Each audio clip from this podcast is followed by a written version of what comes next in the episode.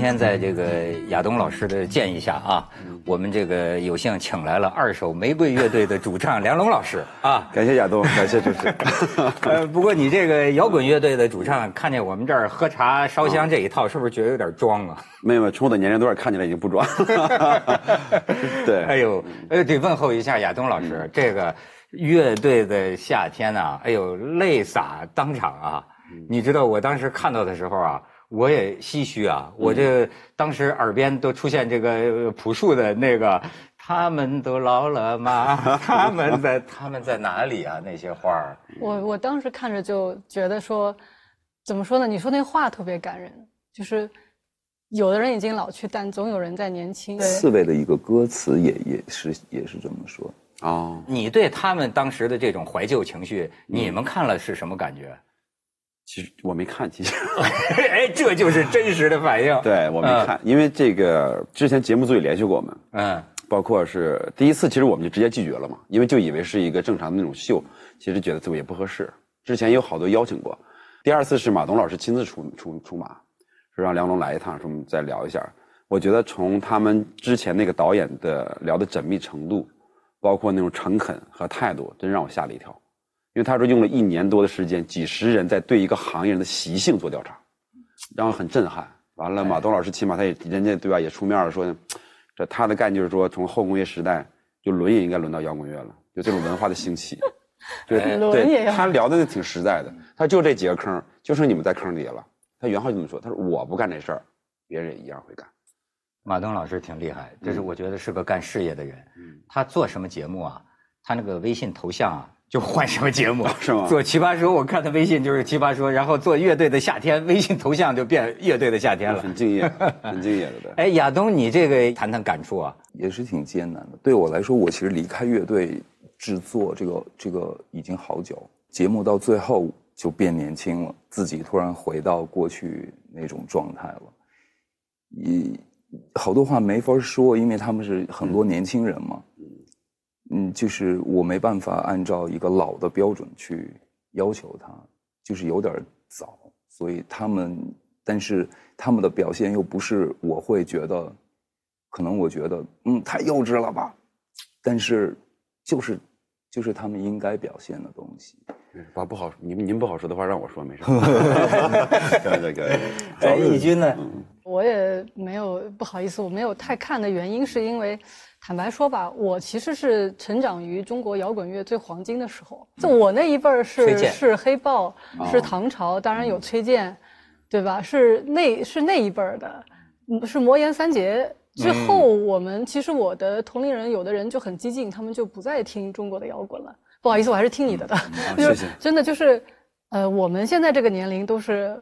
拿着保温杯泡普洱茶，然后聊那个瓦格纳的年龄。说我的吗？说我的吗？就是到某一个年龄，你可能就会听换一个东西听。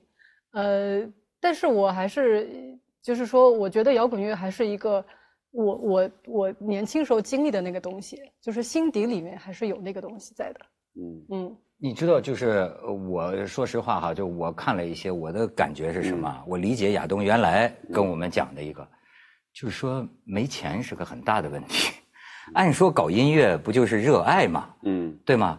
可是为什么你还是会感觉，比如说我们平常看的多的是外国那些 MTV 啊，是吧？就 mu mu music video 那些东西哈。嗯。相比之下，你就觉得我们这种这个民间乐队啊，呃，你看很多好像说他们那包括一百多个职业，这都是白白天当程序员啊，呃，周末去演出啊。演出挣的那个钱，连来回交通费都都不够，是他是那么一个状况。哎，你们当年发迹的时候，是不是也挺多这事儿的？我们是这样，就是直到零，我印象里从零八年之后，这个圈儿才可能有点就是从经济收入上才能见着点章，就是他们就见章就见着点钱。之前基本上就黑着巡演，这种巡演就是没有什么收入，确实是的，整个过程就是这样的。那么，零八年奥运会的春风之后，这个音乐节的叫井喷，他们叫，这确实改变了这个行业的命运。就音乐节从一年一个到两个，到现在一年有上百个音乐节。那这乐队能在一些音乐节的更大的舞台上出现，是改变了这边的命运。我们那会儿从两万涨到四万、八万、十万，然后十五万，然后二十万，成倍的就涨。就在零八年到一几年的时候，这是一个大变化。那怎么现在你都当美妆博主了呢？卖起化妆品来了呢？因为就这么变化，感觉路线还是很窄。因为摇滚乐它目前来讲，它不是一个主流文化。还有刚才就我们聊天之前，我们也说到一个问题，那这些人不做摇滚乐就会变得富有吗？我认为这个是没有可以没有什么概论的。你刚才讲这个音乐节啊，嗯，我就听说过很多八卦啊，嗯，这个音乐节竟发生事儿，嗯，这个事儿呢很反映中国音乐生活的现状，嗯，就是你比如说一个音乐节，好比有个易军哈，他是这个流行歌星啊，啊，那他那帮粉丝呢，提前都把前排都挤占了，对，然后比如说你们这摇滚乐队，你们的粉丝在后边呢，你们先上场唱了半天呢，嗯，底下没反应。底下没反应，可能就因为某个乐手开句玩笑，嗯，说你们都是来看义军的吧？哇，家伙就炸了，然后两帮粉丝在这个，嗯，经常有这样的事儿，你听说过吗？之前是对，这两年也在出现，在网上互骂，对，互相瞧不上，对对对，什么让你滚出娱乐圈啥的，哎，两个群体的不同，对对，两个群体不同，他们会把这种文化现象就升级了。我觉得这事就其实有点太紧张了。我之前评价过，最早中国的音就是音乐节现场或音乐现场过于紧张，为什么？大家感觉是在发泄。我看一场演出，我感觉我就爽了，我这汗出去了。那个时候其实国外已经变成一个休闲式的了，就是我的假期我要选择我就要去的地方，我要去哪玩儿。对，当这两年中国才开始出现这种放松的状态，但目前可能从音乐标标标杆上还是有点太紧张。哦，你是流行，我是摇滚，他是嘻哈，你是民谣，然后或者或者我们有各种各样的段子，对吧？大家可能网上也看过那种互相糟践你糟践我的段子，嗯，但是更经典的段子是嘻哈火了，后来嘻哈稍微有点落寞了，你发现嘻哈那帮人去听民谣了，这是我听过最扯的段子。但 live house 里还真是有这样情况情况。去年听的是嘻哈，第二天他安静的坐在那听民谣。人的这个音乐审美是是随着年龄会会转变，而且。嗯，那个音符或者是这个这个和弦啦，或者一个风格，它并不承载你的那个部分。你想要，你的情绪或者什么其实那都是你赋予它的，并不是那个那个东西它本身有什么鄙视什么，或者我比你高级，不不就是一点声音的那个那个震动吗？所以我个人觉得是没必要的。比如说你喜欢就可以听，不喜欢至少还是要尊重。别人的，但是你比如说这个，就是说你们这个内行哈，真的是这么想吗？比如说一个内行的画家，嗯，他心里当然也是有个高低的，某种东西太甜俗了，是吧？某种东西就是艺术的高峰，嗯，但是这个东西啊。你跟这个歌迷们怎么聊？呃，不是说发生过那个事儿吗？周杰伦演唱会上，嗯，就说让他唱什么，最后让他唱个什么学猫叫，是不是有那么个歌我不知道。网络对对对，一起学猫叫网络神曲，嗯，其实也是个娱乐，对吧？嗯但是呢，有些周杰伦的歌迷就觉得他是我们青春的回忆，嗯，这么样的奇耻大辱，是今天的人们这个审美都音乐审美都到了什么程度？然后就有个小哥们儿写了一篇文章，嗯，他说。那个就是说，看这个网易云上面七大音乐榜啊，他说你就看那个那个抖音神曲的那个榜，点击量，我不知道他是哪年做的统计啊，点击量两二点六个亿，他说这个量是其他七个榜还是六个榜加起来的总和都达不到，所以他就说那么。你能说这个咱们学猫叫，咱们学猫叫，这东西就真的代表什么呢？代表是人民群众喜喜闻乐见的吗？我觉得，其实乐迷来说的话，歌迷有时候还觉得真理总是掌握在少数人这一边为荣吧。你像我们年轻的时候，就说那时候喜欢听摇滚的时候，比如说听唐朝的时候。就会觉得，比如说我们班级只有我和另外一个男生会听唐朝，我们就会觉得，哎，就是好像你听摇滚，你就是有脑子的，就是你就是有想法的，你肯定会有这种标签在那儿。但是就像您刚才说的，我特别赞同，就是说有的时候是误读。我一个特别深的体会就是，我那时候特别喜欢听张楚嘛，前几年在上海他办过一场。哎呦，特别激动，就去了，就跟我朋友去了，然后就听完，我还，然后听完以后，我还特别激动的写了一篇文章发在那个腾讯大家，呃，二十年来，呃，二二十年归来者是谁？我自己写的特别澎湃，特别激动，我朋友拿给张楚看了，他给了三个字。没看懂，就就是他完完全他不知道我在说什么，就是那种就是那种误读。你作为一个乐迷，你向那个人投射了很多你的情感、你的想法，到最后其实 根本就没那回事儿。对，而且听歌的时候，好多时候也是它是个自然反应，就有的人就是会，就是排斥一些东西，就是我不喜欢，没有理由的。哎，那比如说古典音乐，不代表更高级的吗？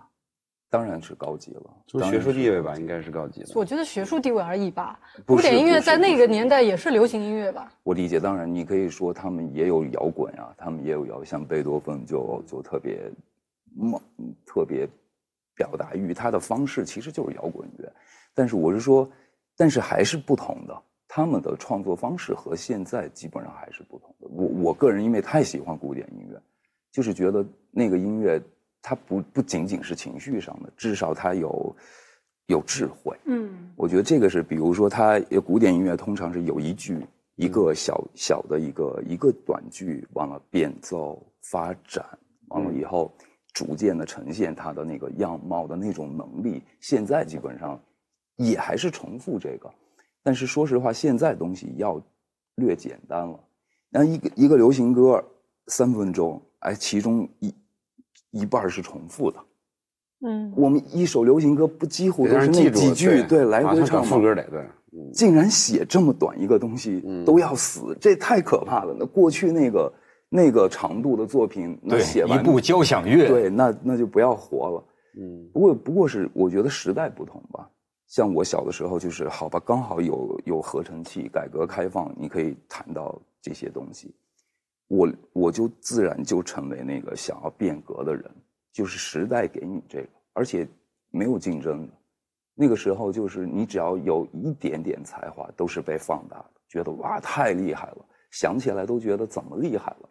那现在的人就比较难，现在的年轻人就他们也比我们更有钱，可以可以听更多好的东西，完了以后。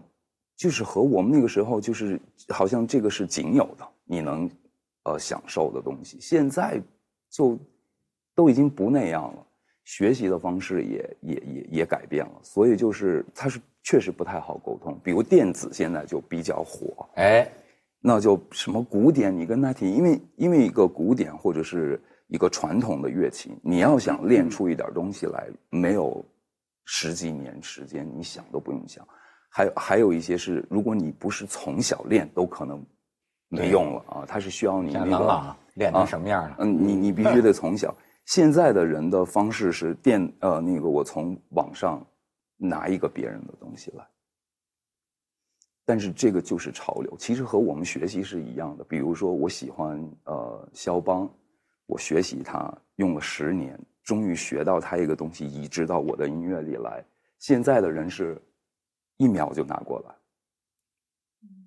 其实其实是一样的，我觉得是一样。当然，我我说的不是完全拿过来，他还是要变奏或者去改一些东西，用你的方式理解。但是他就是这个方式，你你你不开心也没用，大家愿意更快的。就接接上一个问题啊，我觉得就是不同门类的音乐啊，互相这种冲撞和我是首先就是不懂，就大家对音乐本身不太懂，这个是导致一个核心问题。我不懂什么叫嘻哈，我不懂什么叫古典，我不懂什么叫摇滚乐，这个是误会的基础。但是你要说不懂呢，我给你看一段小视频啊，也表现出我们这样的也有一种懂，可以放一下。嘻哈眼中的自己，就这个好像是我看过。摇滚眼中的自己，嘻哈眼中的摇滚。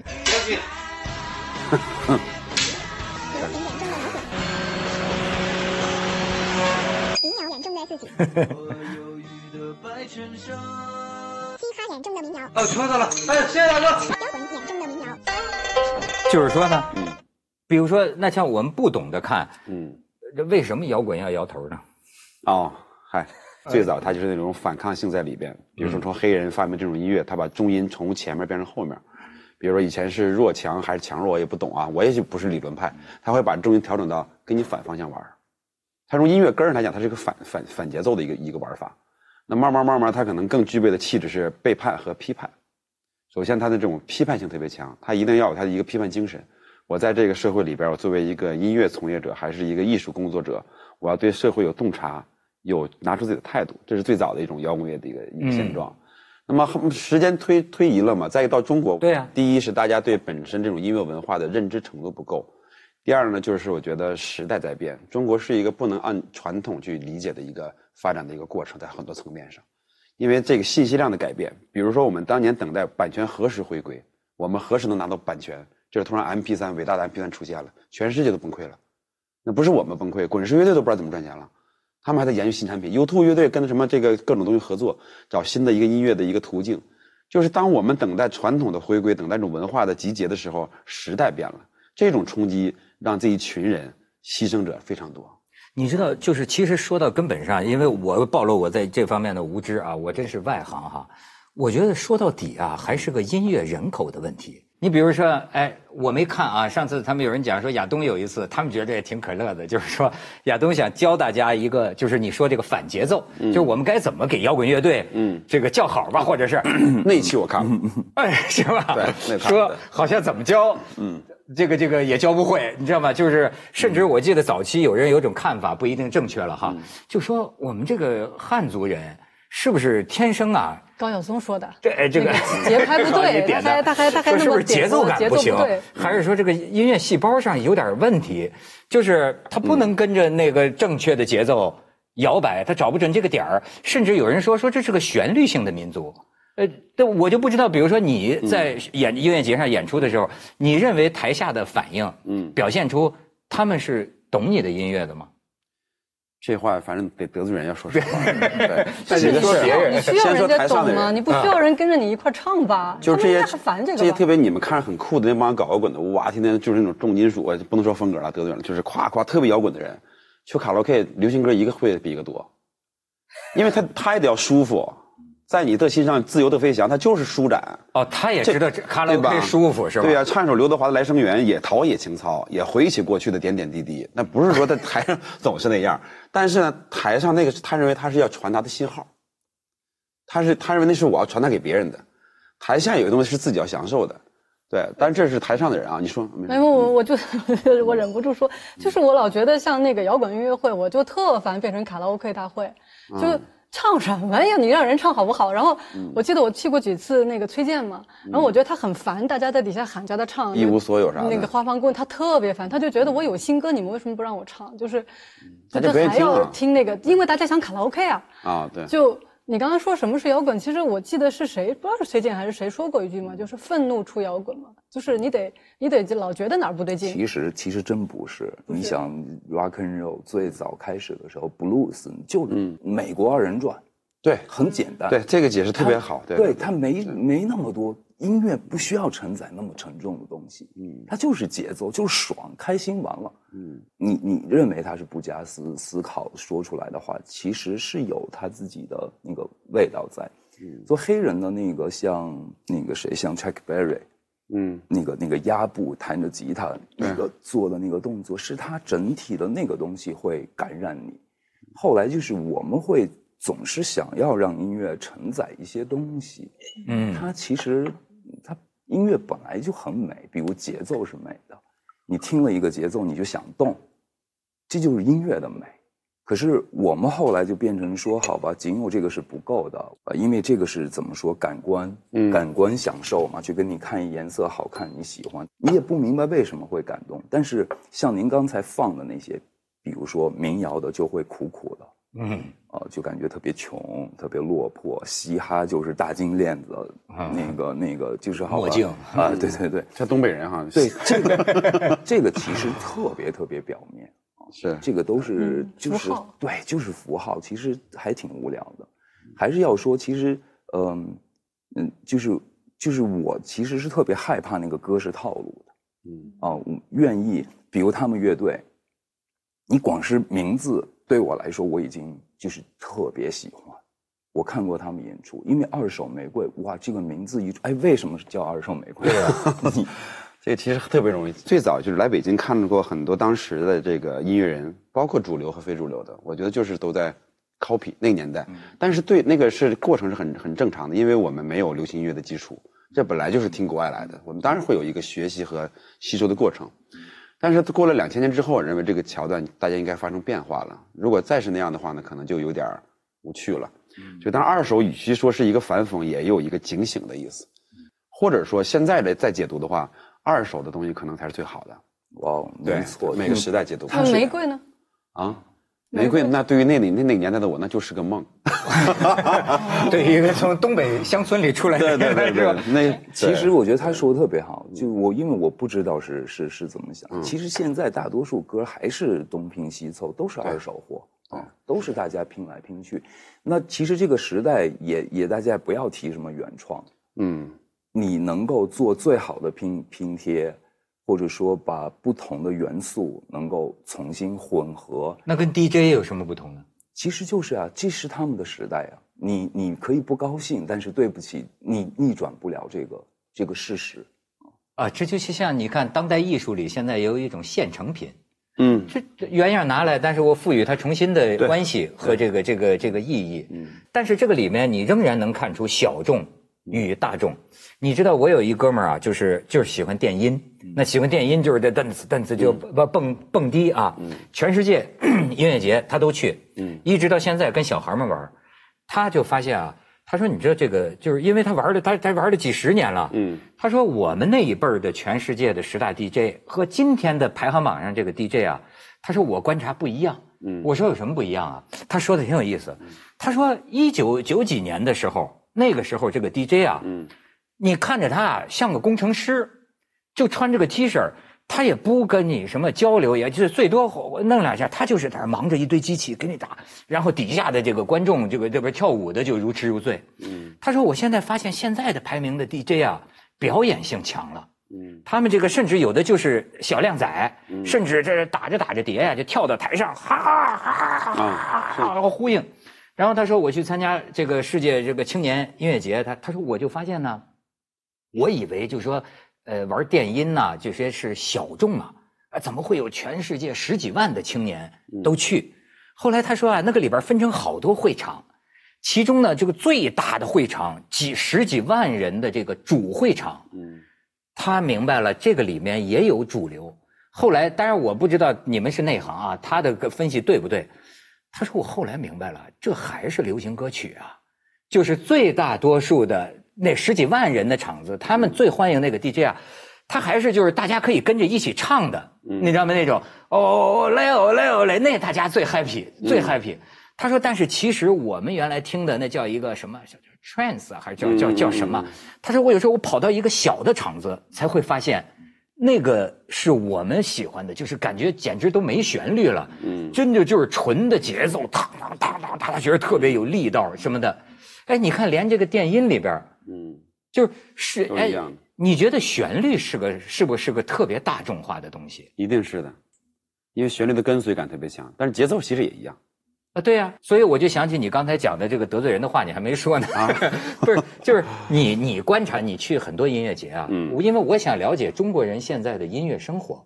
我觉得就是拿这个现场例子举例子来讲，我们一开始今年巡演呢就是十五站，然后呢有好多站就是大概开票几天就售罄了，当时自己还挺沾沾自喜，说是不是乐队又走上了一个新的高度。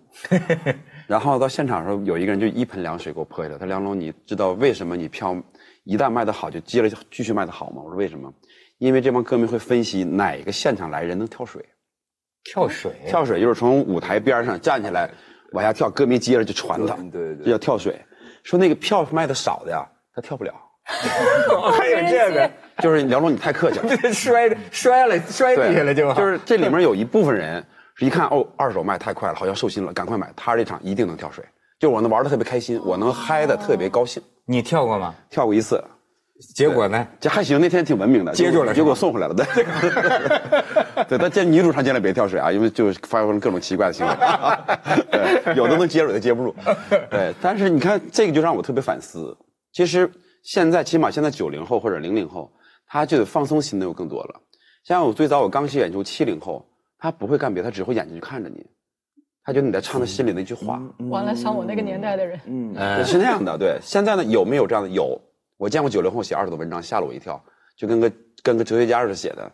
都，我我我跟他说了，说你误读了，我没那么好。对，但是呢，有这种纯玩的心态的，那你说他们是喜欢音乐吗？应该也是喜欢，但他们要他们一个过瘾的现场。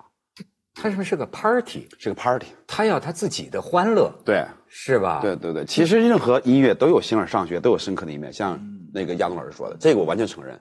还有好多年前，零三年是零二年那会儿，迷笛在学校举办，不是像在大音乐节。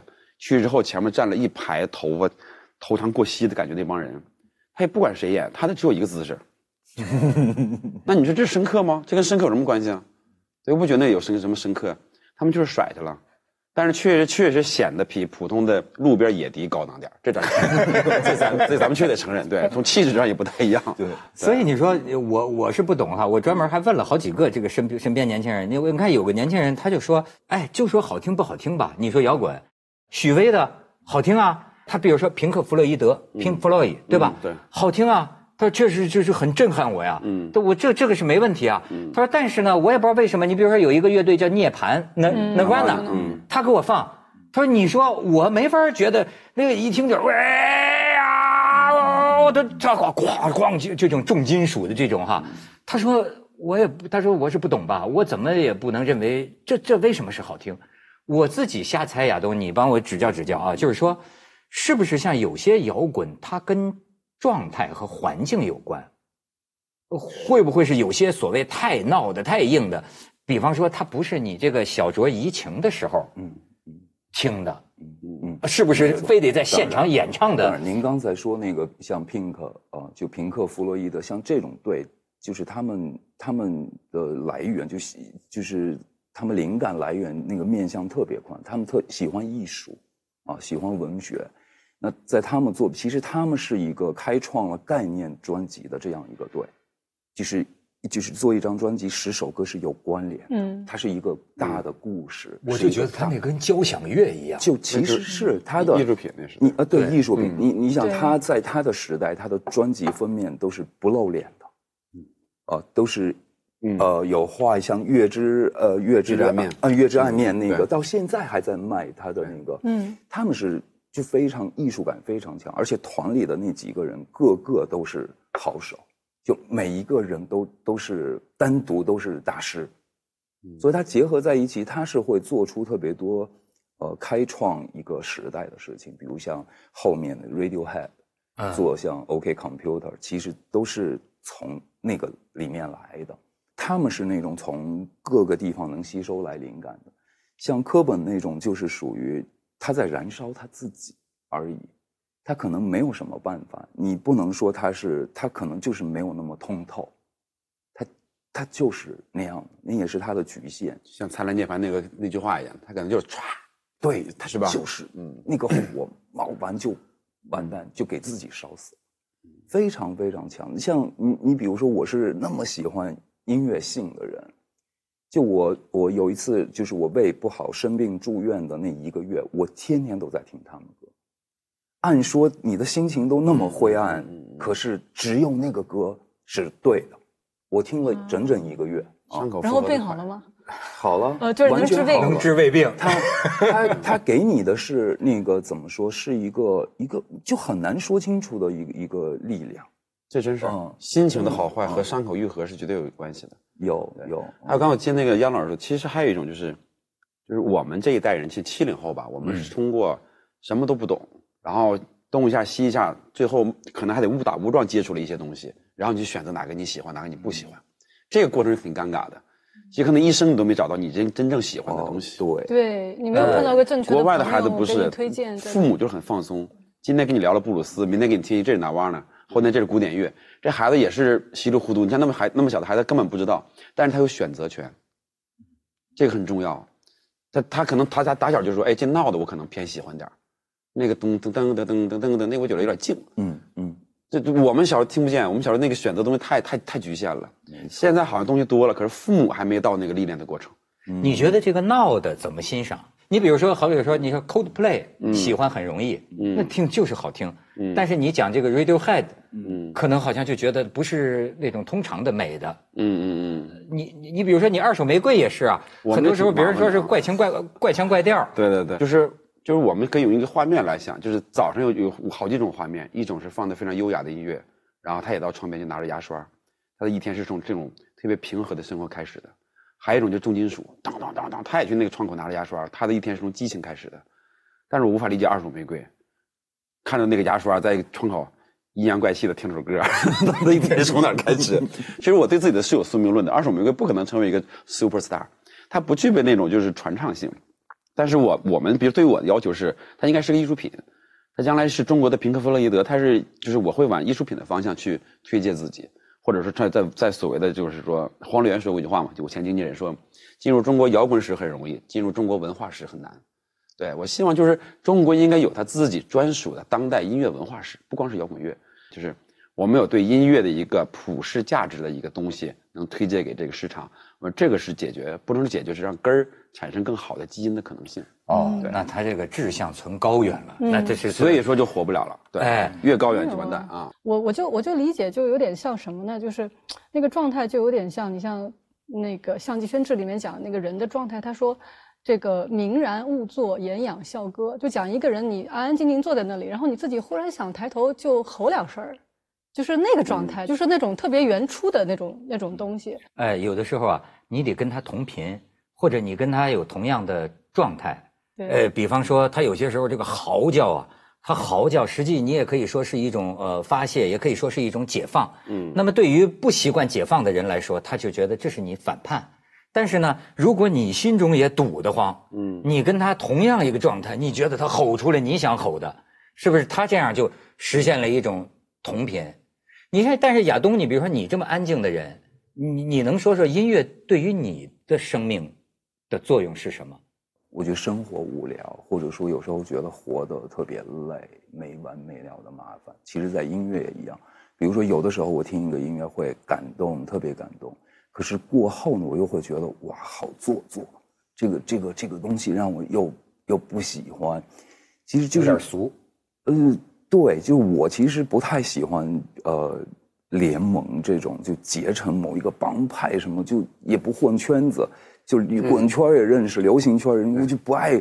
就是如果我觉得对一个东西熟悉的时候，我我我就想转到别的地方去，我想听不一样的东西。大概是对找一个乐趣，并没有说就是听这个音乐，这此刻能带给你。呃，很好的感受，让你觉得哎，活得有意义。突然比那个世俗生活好像变得高雅了许多。我我也我也喜欢，可是有的时候又觉得啊，好无聊。就我我就想追求你说的那个东西是什么，让我特别本能的那个东西。但是那个是确实是被压制的。我我我们这一代，因为我我我比他大嘛。呃，所以就是压制自己已经成为习惯。对对对，这个这个不大能放开。是的，你你特别想，所以有的时候是就是纠结纠结纠结，我要不要放开？就我看他们演出。就是我我我我看过一次他们演出，就是我不知道我要干嘛。哎呦，哎呦，是这样啊？对，我是说，我是要去跳起来呢，还是 满地打滚儿？对，就是你就就解放那个东西是是是挺难的，对。那你觉得摇滚乐的受众是不是需要有这种解放自己的欲望？肯定是这样的，他们不觉得这是一个很羞涩的东西。他们就来就是我就来玩来了，而且甚至于就是有的女孩自己放在喇叭里放着循环播放，说找男朋友啊，专门找男朋友。就是他他已经他已经超越了看，我觉得已经超越了我演出的层面了。就是，但是他们就因为这个东西，就是我来现场，我就是好玩他就还是说的那个好玩就是排就是派对嘛。对，就派对。我觉得现在对我有一个就是不是很成熟的想法，就是老觉得我们这个时代就是，哎，我很讨厌这个词儿，虽然就是就是一个没有殿堂的。这个时代就是什么都是个派对。我有时候经常看我书架上的书，我觉得那些作家活在这个年代，肯定成为不了这个网红，就肯定没有人不不不会那么那么去流传。呃，就是你会觉得现在什么东西都是以它的流传性、流通性，就是或者说我能在这个里头的参与感，我能来听你演唱会，我是个派对，我不管你唱什么，我在底下有能有我的参与，我的我的欢乐。是他们乐队像这种歌迷，其实我我觉得特，就是我自己是觉得我懂那个点，就有的时候越是这种，而且他并不回避你刚才说的呃人性里的那些，大家都不用就是谁也不用装，对对对对，每个人的目的可能都很清楚，对，也不用说我也玩的，可是有的人就他用这种看起来比较呃怎么说呢？你甚至可以说有点。低俗的行为，但是并不能掩盖他他他其实是很牛一个点，嗯，很严肃的，嗯，甚至可以这么说，嗯。可是就是有的时候，我就特别害怕自己变成那种，就是其实很蠢，但是非要装，嗯啊，就是不能活到特别自在。但是这个确实，因为我是做音乐，可能跟跟大家对音乐的感受是是不太一样。我我已经没有办法欣赏音乐。简单的说，就是我是职业型的，对，会发现那个那个不好的东西，这个我简直忍不了。没错，就是就正如说，可能郭德纲也早已经失去了听相声的乐趣，对对吧？他他总觉得哪儿是不是还火候不到或者什么，这个判断会让你就比较难过。那创作其实也也是一样，就是比如我写歌，如果是一直用这个方式写的话，你是熟悉的，你每天这一套，那你写的东西就是这一套东西。是，如果你想要改变的话，就是有有时候像是你置身在一个你完全陌生的地方，那有可能你你是完成不了那个的，你会你会走走到死胡同里或者怎么样。可是这个是我会觉得着迷的那个东西。但是歌迷其实是很害怕，听歌人很害怕这个，就是他其实是愿意你给我一个抓得住的东西，旋律也好，歌词也好，风格也好，就是我就我能得到什么？哎，我我我始终能在这个里面获得那个那个我想要的东西，熟悉感啊。但是这个对创作来说，或者像他们乐队这种，其实特别困难。而且，比如他就说他的歌迷就会变少，就是很简单。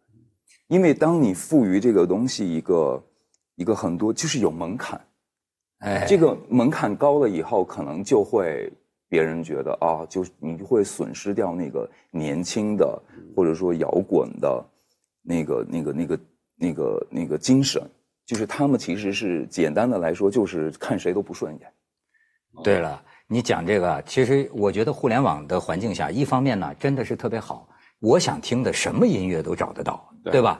但是从另一方面呢，我不是要说到，就看看很多乐队生存非常艰难哈。我就意识到，最近我还跟他们学了个词儿，叫“宝藏一族”。你知道有这么一人一种人吗？就是说啊，我是你的歌迷，嗯，我就希望你保持小众。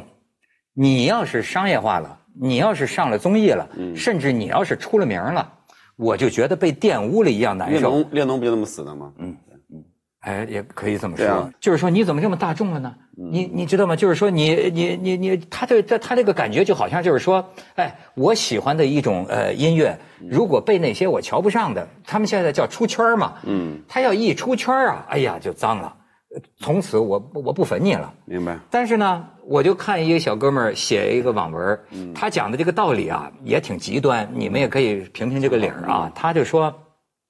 他说：“要照我说，这个有些宝藏一族，你还不如那个追小鲜肉的那些妹妹们。”嗯他说：“为什么？你在这个网易云音乐上咔咔的这么免费的听，就怎么说呢？说白了就是说，你的付费能力不够支持你的这个呃喜爱。如果你真喜爱这个这个这个这个小众乐队的话，是吧？你也不给他钱，那么呃，你也不希望他出名，你也不希望他这个商业化。他说，相比之下。”呃，那些那个小粉丝们，他们倒认清楚了一个真理：他换了广告主，啪，大家就去认这个广告。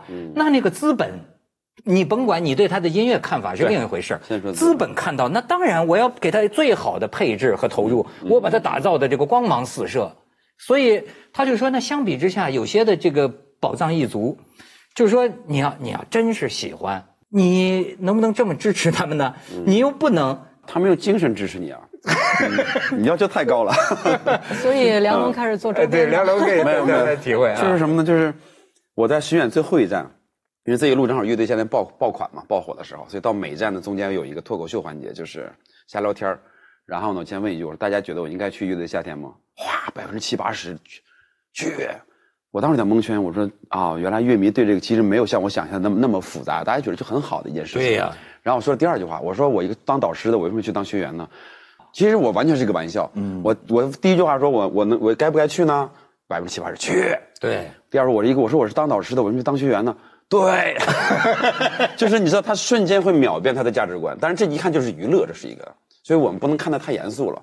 从这个我刚才说这个歌迷的转换来，其实所谓宝藏一族也好，还是说这个呃去买断的矿泉水也好，我认为它层面是两种方式方法。就是咱们不能把一个就是就是精神贵族。变成一个粉丝集群的这种这种对接方式，这是没有办法在一块聊的。但是那亚东可以说说，就说这种乐队理想的人，那他没钱怎么办呢？没钱都不行，没钱都不行，都不用想 什么。因为这个时代怎么可能？而且我觉得，不管是哪个哪一类东西，都不用回避商业性。这个我们做了歌，你你生产那么辛苦，录下来做成东西要听，不就是要卖吗？对。如果你压根儿就没想要卖，你录它干嘛呢？就是它没没什么意义。我觉得小众喜欢的艺术的理想有我们的价值，我们希望你永远这么纯洁。可是你活不下去，那活不下去。其实国外很多乐队，我我咱们俩刚才也聊，他们是选择性贫穷，哎，他们有钱，嗯，只是他们愿意自己的看起来是没钱的样子，或者说他更更喜欢。那个方式确实也有很多艺术家或者人，他们赚到钱自己并不享受他给别人捐钱什么，他做很多别的，他生活里并不会由此改变他的生活方式。而且特别多像，呃，有名的艺人，他们都是成名赚很多钱都不离开他那个破屋。就是说，你都那么有钱，为什么不离开这个地方？他说：“我离开这个地方就不是我了，我写不出歌。”呃，比如说我是个摇滚乐队，嗯，我想更有市场，让更多人知道我，嗯，那么假如说我就得去唱一唱小苹果或者网络神曲，嗯嗯，就能获得这个市场，嗯，我该做还是不该做呢？就改变了我的路子，那那就看你是要那个结果，还是还是享受你做这件事情的过程。就有的人是我我一定要做这件事情，哎，很多人就是我上来就是我要写出一首大红大紫的歌。嗯，这是他的目的。对，有的人说我一定要变成有名的大明星，那你就得去，你知道什么卖钱，你就得去那么做。有的人是说我只是想创作，我喜欢音乐，那个过程我并不知道最后会，呃，获得认可或者或者怎么样。所以有的人就是你看我身边的特别多人，就是比如。呃，也还不提人了，就就是比如我，说说人不说名 对，就是说，嗯，特别多人喜欢我，嗯，但是这是个负担，因为其实没有任何一个人是愿意让别人讨厌的嘛，对，就他心里总会是说，哎呀，我那这么多人喜欢我，我要不要继续让他们喜欢？我写他们继续会觉得好的东西，那到这个时候，我觉得很多我知道的。朋友，或者甚至有一些过去的作家，什么都是他所有的创作激情都是来自于对抗这些东西的。结果突然有一天，他他的作品竟然大卖了，他就崩溃了。他不知道为什么会承认我呢？就我莫非已经俗气到可以让这么多人喜欢了吗？敌人消失了，敌人消失的那种，嗯，就是很很很就就很很奇怪。他说的那个太有意思了。像你们演出什么，像他还挺享受这个，他在做实验一样，跟大家玩儿，挺挺有意思。不然的话，你要是仅仅是为了讨得别人欢心，这个太心酸了。我觉得这个也太苦，没意义。这个就像你看，他们电影界不是也有呃有人放话，就是竟然敢骂观众。对吧？那我就回答你一个字，怎么会？同样，我估计好多音乐人他憋在心里想说不敢说的是吧？那没有好音乐，是因为就是这个音乐这接受的现状、消费的现状。忘记有有我忘记是谁说过，他说以前对牛弹琴，现在牛也弹琴，就是在对在这个在这个大的环境下，就是你发现因为门槛太低，人人都是人人都是艺术家。那当然，像虽然我不看抖音什么的，是。但是我我知道里面有特别好的内容，嗯，我确实看到，觉得哇，这些人怎么能有这些孩子都是小孩拍东西好到，嗯，真的就是特别让我这种觉得哇，他们敢这样做，就真的是有好好的东西的。我并不认为这个有什么，而且就是如果这是个就是如果人多。那个像金字塔一样，我觉得基数基数多一定会最后，嗯，呃，促进到整体的。就是说，你最后就是你坚信中国人民的音乐欣赏水准一定会创作能力。对，我觉得量变到质。这是个暂时的阶段，目前暂时这个我同意亚东老师，因为当年这个超女吧，叫还是什么刚火的时候，那时候也是一帮玩音乐的觉得这东西太怎么怎么也是那种观点嘛。后来当时我聊天，我跟他们说的就是，你没有选择的时候，你就没有结果。你一定先让大家他有选择，对吧？以前就一李谷一，嗯，然后天天打开电视就是他，然后你认为你懂审美了或者不懂审美吗？这这怎么能当为一个结果性去判断呢？对吧？只有这各种门类的音风格都出现了，甚至各种形式，学猫叫也好，然后明天的那种抖音玩法，对吧？当大家阅读量和丰富性足够的时候，慢慢下一步什么呢？开始选择了。哎，对不起了，亚东，您说那个我可能不太喜欢，对对，或者你说那个我我能接受，嗯，只有这时候才能选择。那这个过程呢，咱们只是作为我们从业者来讲，希望他尽量别拉得太长，让我们好好的等到那天看一眼。哎，你们这么聊，我就有点聊明白了。就是说啊，其实早晚有一天，这个浑水会逐渐澄清的，那个时候，这个沙子里边的金子。它自然会会显示出来。好作品永远不会是要时间考验的。对，就是你，你就现在所有这些东西，如果是它果真不够好，一定一定是没无效的。你可以短暂有流量、有赚钱什么，但是它肯定是没用的。这就我们聊到亚东一定收藏过很多发行了几十年的专辑，那是收藏的什么？收藏的是价值性音乐，那是。就是我们这个圈儿其实分析过，为什么一些经典摇滚的或者是经典的专辑，你隔了二十年、三十年，你会重复去购买？他们一直在平稳销售，当年可能一年销售了一百万，二十年之后你发现它每年销售三万、五万，它始终在一定量的去销售，这就是价值音乐。是，而且有一些东西，比如说古典音乐，有时候会问说，哎，问一个人说你听古典音乐？他说我从来不听，但是你给他唱一个古典音乐的某一个句子，他马上接出来下一句。哎，是的，是那个东西是在心里的，很微妙的。就是很多人不觉得我会欣赏古典音乐，我都没听过。不对，那个东西你有。实际上，我们每个人都太熟了。是天鹅湖，对对吧？对对对。你你哼一句，他就给你接下来。成了这个集体无意识的一部分了。没错没错，这个很重要。所以现在的这些就是怎么说，信息特别多，你脑子都是很乱很乱，很很碎片。现在感觉睡一觉都已经整理不不了，以前是好不我睡醒一觉，又又恢复那个碎片整理了，我觉得自己今天比较清醒。现在睡一觉都没用，起来还是碎片，就觉得多到，多到要爆炸的感觉，讯息太多，量太大。但是那些东西最最后能真的过滤掉留下来，我觉得可能真的未必，它就是扰乱了扰乱你，但是你你肯定不会记住。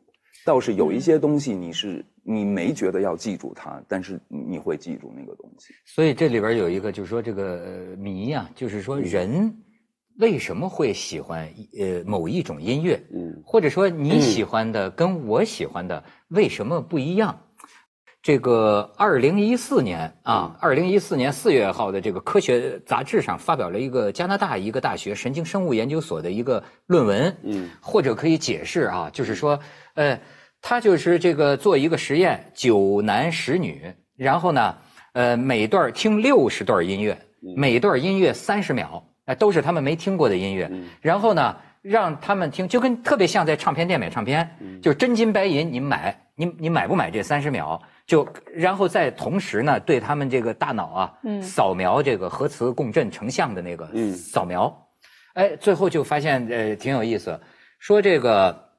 只有一个地方兴奋，就他掏钱买的时候哈，叫福格核，就是枣核的那个核，就是说我们大脑里有个核啊，这个核呢是咱们的奖赏回路的核心啊，所以音乐了不起啊，听觉了不起，就是说啊，只在人的最基本的生理反应，比如说你吃美食，哎，或者你亲吻你爱的人，嗯，这个跟你最本能相关的时候，这个地方兴奋，就是他奖赏你嘛，他奖赏。然后还有声音，这个是这个音乐，按说单音毫无意义，把单音按照一定的模式排列起来，嗯，哎，你听到某个三十秒，你这个地方就兴奋，就让你买。那么为什么他喜欢这个，你喜欢那个呢？嗯，还有一个地方叫听觉皮层，嗯，这个听觉皮层储存着你啊听过的所有声音，你这辈子听过的所有声音，嗯。你以前听产生过愉悦感的那个音乐，哎，如果你一听到这个声音，你这个记忆皮层啊，就像这个壶发信号，嗯，就啊，你就就高兴，就就买。那么他这个实验的结论就是是什么呢？这就解释了人们为什么爱听老歌。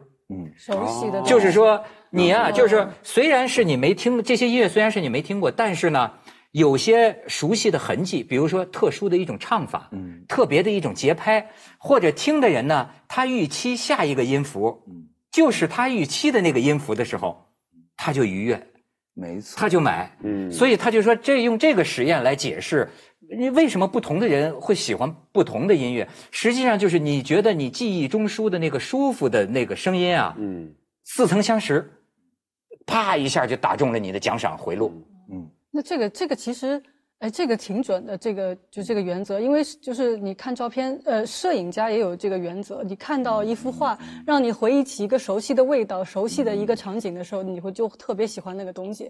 所以，也就是为什么人可能喜欢一个东西，就重复喜欢一个东西。没错。但是现在的所有风格其实没有发展的，比如说，除了像摇滚乐，现在确实是少了一点点它的风格啊。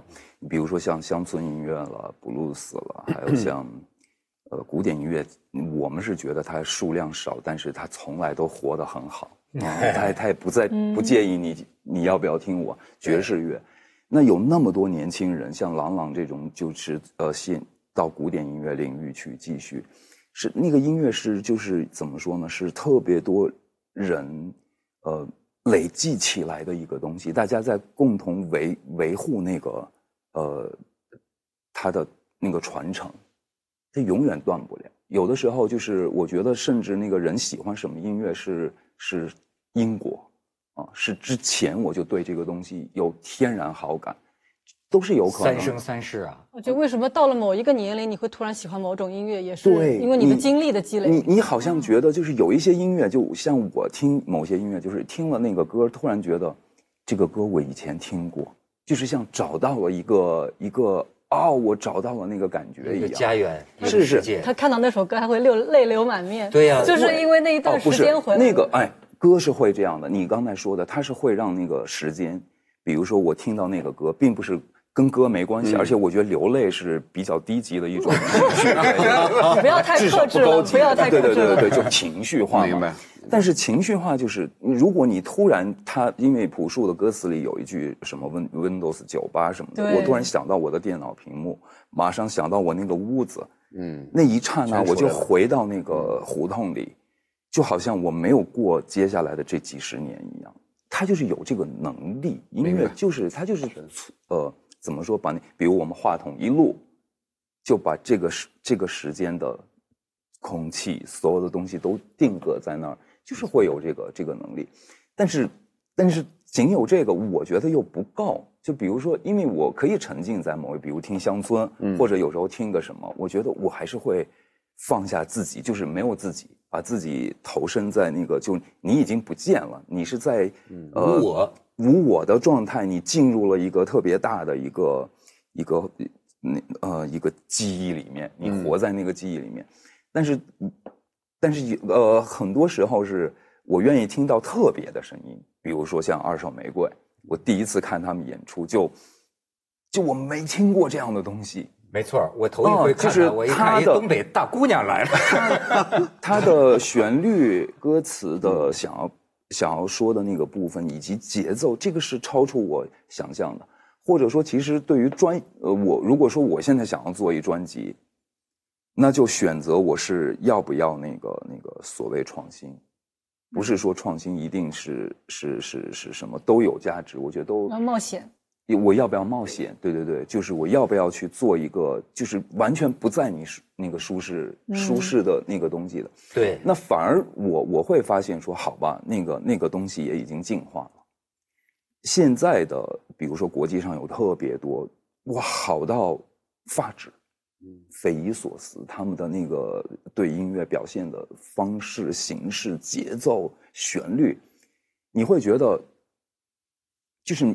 你没听过的啊，可是竟然，你马上就接受，嗯，哎，就是他不是，他你你原来我是可以接受这个这个这个东西的，所以这个就有时候特别矛盾，就是想获得成功的话，就得要舒舒服服的去找大家觉得舒服的那个东西，惯性的神经通路，对，因为那个肯定会有效嘛，对，如果你要是想想找别扭的话，那就。你可能自己会很爽，但是就有可能下面不会再有人有反应。哎，所以你讲的这个特别好，他他他他他捋清了好多问题，就是说啊，呃，对于我们这些业余的音乐消费者来说。它呀，就是形成一个固定的神经通路。嗯，比如说我爱听校园民谣，一听我就听到了，想到了我的初恋，对吗？好像我到老我再听我都会流泪。嗯，好，我就这个就行了。但是对于艺术家来说，他要创造新的神经连接。嗯，他要创造新的，就是说，哎，其实这就像绘画一样，对吧？为什么我们说它其实不叫神丑？它不叫神丑，而是说一个东西太甜了，像刷牙一样，这种舒服啊。对于有追求的人来说是不满足的。对，我们得创造一种新的，猛一听你像是不舒服，但是实际它意味着开发一个新的神经连接。其实他们这种人本身幸福感也挺低的。嗯，算是为人民服务了，因为他他他不走寻常路嘛。对，其实你看一些艺术家，包括一说什么哲学家、智智智者，他们的幸福指数非常低。嗯，没错，幸福感特别低。你的幸福感怎么样？我特别幸福，所以我说智商不太高。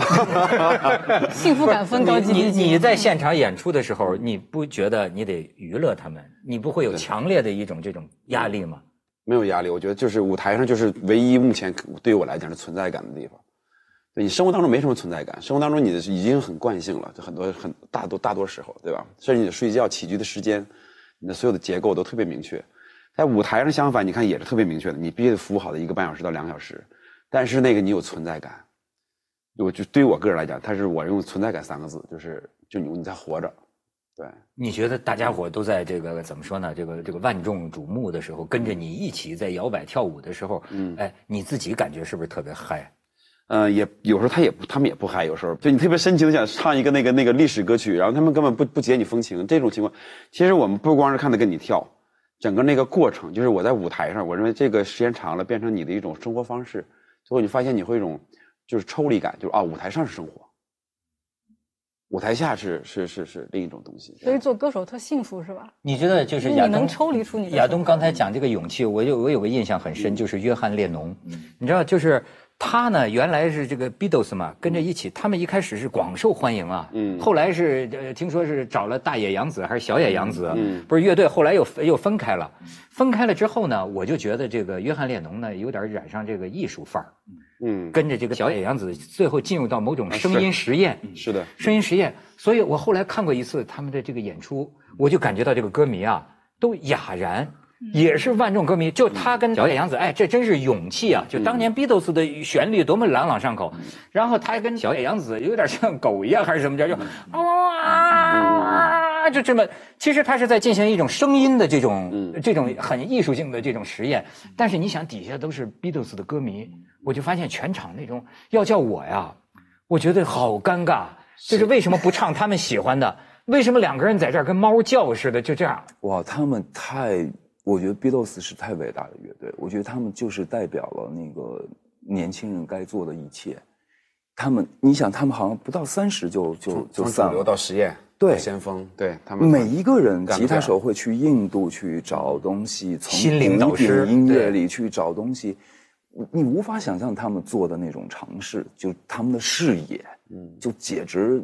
匪夷所思。你现在，你想你粉丝就得骂死你，你怎么你怎么我跟你说，就刚才说那奇怪现象，就是总说提到一半说美妆的事儿啊。我当时我说，如果做美妆是会掉粉吗？然后这边开玩笑说，掉为什么掉粉？后来你看我化了二十年妆，是因为舞台。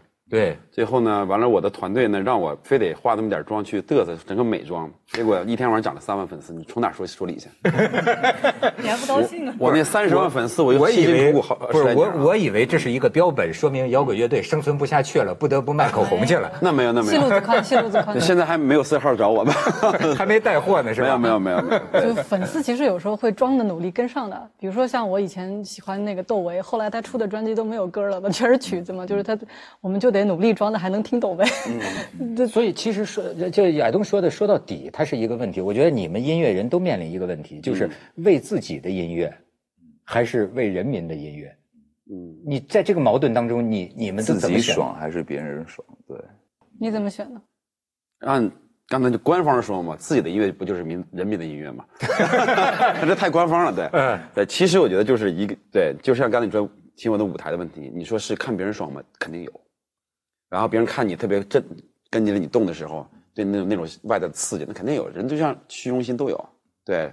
但是音乐，说实话，越写会越矛盾，越写越矛盾。因为你一开始打江山的时候，你写的一定是你自己，最后你有一定的小江山了，有一定的小基础的时候，你这个东西就越来越难以琢磨，对。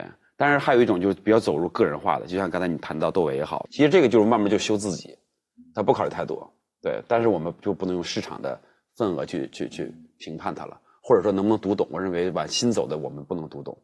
也读不太懂。对，所以最后你知道，我看过约翰列侬一个纪录片，我真的是觉得今天的乐迷啊，或者说所有的人呢，能不能欣赏一种人格美？就是你知道，最后我就看着纪录片最后一个镜头啊，就是那个沉和雾气迷茫，两个人都穿着风衣，互相挽着走向迷雾深处，就是走向他们所要的那个精神精神之地哈。对他们，像他，我我也看过那个，像他演出的时候，他每一句话。都是都是那么好，他跟那个观众说：“那个啊，那个前排的观啊，后排的观众，请你们拍手；前排的观众，把你们珠宝弄得响一点。”酷，就是酷，就是在那个时候，他每他没什么废话的，他每天的日常的生活可能都是跟他自己思考有关的，所以他觉得现在呢，有的时候我有的时候特别想要。让自己就不要失去那个每天，就是变成一个怎么说呢？有的时候我特别不愿意跟朋友聊天，说一个什么事情，最后都是哈哈哈哈哈一个表情，明白？我特别想不同，可是我特别想有的时候想说一点什么，可是那么说出来，对方会觉得你很奇怪，你怎么了今天？对，就是就是我们好像已经变得不敢。表露一个什么特别的东西，就尽量让自己随和，随着大家的那个、那个、那个东西。所以看到他们，你刚才说那片子，我看啊，超级感动。这种把我感动，就是他能有料，就他的一句对白，证明他干那事儿他是顺延的。没错。最受不了的前面他也没干啥，后面也挺个人的。那种我觉得就是那个就那种就算了，对，是吧？对对对。虽然不作为批判对象，反正咱也别理了。就没 对你讲的特别，就是我我为什么特别有感触，就是说，哎。崇拜和崇拜不太一样。嗯，你比如说，我们年轻的时候，就是我崇拜的一个人。嗯，当然，他的最初是因为他的电影、他的文学、他的音乐，嗯，吸引了我，我崇拜他。嗯，可是我崇拜他，我就愿意他做他自己的样子。嗯，你看，后来他也许出的有些音乐不是我这个胃口。嗯，但是我的态度不是说去骂他，或者说你怎么变了？你怎么不是我们这一路了？我是会好奇，我说一个我这么喜欢的人。他的改变不可能是偶然的，没错你知道吗？我会追踪他，想想他为什么会改变，然后尝试跟上他的步伐，没错你知道吗？跟着他一起走入这个。深处，对吧？哎呀，那个你，我觉得那才叫迷一个人。反正至少我个人觉得是那样。对，不能不是说我们喜欢他，我们就得绑架他。你们就你永远他不是服务员那他不是你的服务员而且他必须得变，因为他的歌迷会长大的，歌迷会变，你一定自己要变。一开始你聊那个张楚的事我我有时候没没截胡，没问你。你那天看他有新歌吗？还是都是老歌？基本上是老歌，对，所以你那篇文章他就没看懂。坦白讲，他没在变化。嗯，他呃，他没有变化，但是换了一些年头，然后我们对他一样有新的解读。这个新的解读是有的。我认为老很多艺术家，他的作品放在任何一个时代都会有新的解读或者不一样的东西。没错，对，没错。但是如果我们完全带着激情，但当年的激情看过这几年后的现场，还是那种激情的时候，那是我们自身也有问题，我觉得。对。哎，所以说你看，我原来请他来之前，我还以为他是这个混不下去，开始进入市场卖化妆品。但是现在发现，这个艺术家们，他们还是牢牢的守着自己啊，守着自己的路。祝我们都能走向深处。谢谢谢谢谢谢谢谢。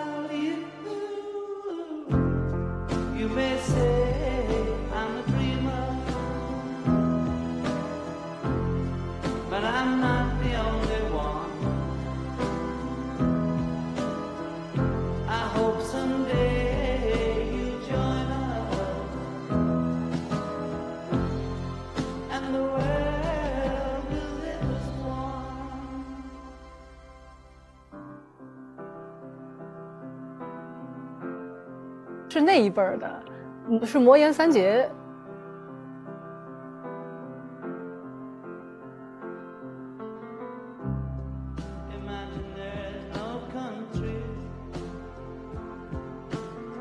拿着保温杯泡普洱茶，然后聊那个瓦格纳的年龄。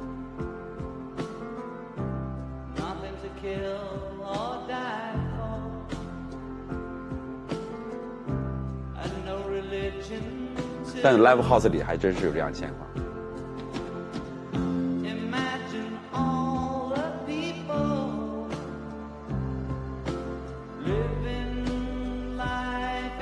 Rock and roll 最早开始的时候，blues。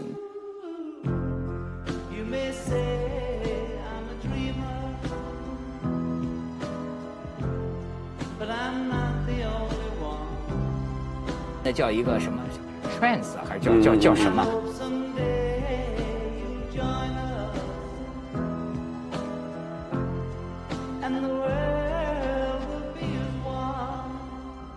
比如像后面的 Radiohead，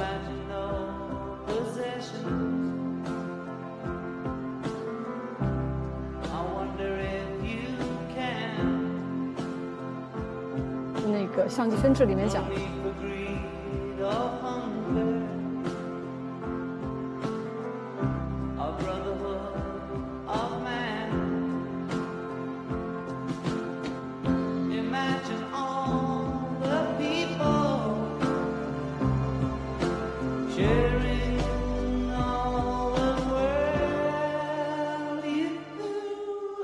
世界很酷。